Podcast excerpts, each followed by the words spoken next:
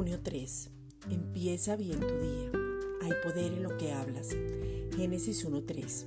Y dijo Dios, sea la luz, y fue la luz.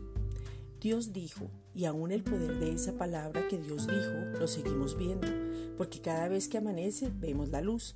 La luz es Cristo que vino al mundo y ahora nosotros somos esa luz a causa del que nos habita. La palabra tiene poder siempre, pero cuando es revelada es cuando entendemos que es eterna y cuando la vivimos para vida y nos volvemos conscientes de lo que hablamos.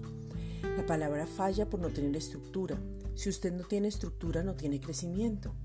La estructura es la línea clara, es saber cuál es tu ADN, es persistir siempre, y eso tiene que ver con el carácter, es equipar personas, es dejarse enseñar, es no engañarse usted mismo creyendo que todo lo sabe, es pedir ayuda cuando lo necesita, es construir amistades con propósito, es entender que está en un cuerpo y de esa manera va a conocer el poder de la palabra que es Cristo.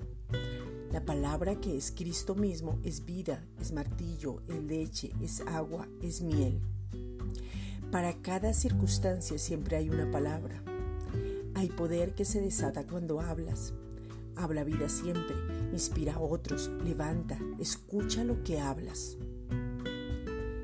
Esta es una reflexión dada por la Iglesia Gracia y Justicia.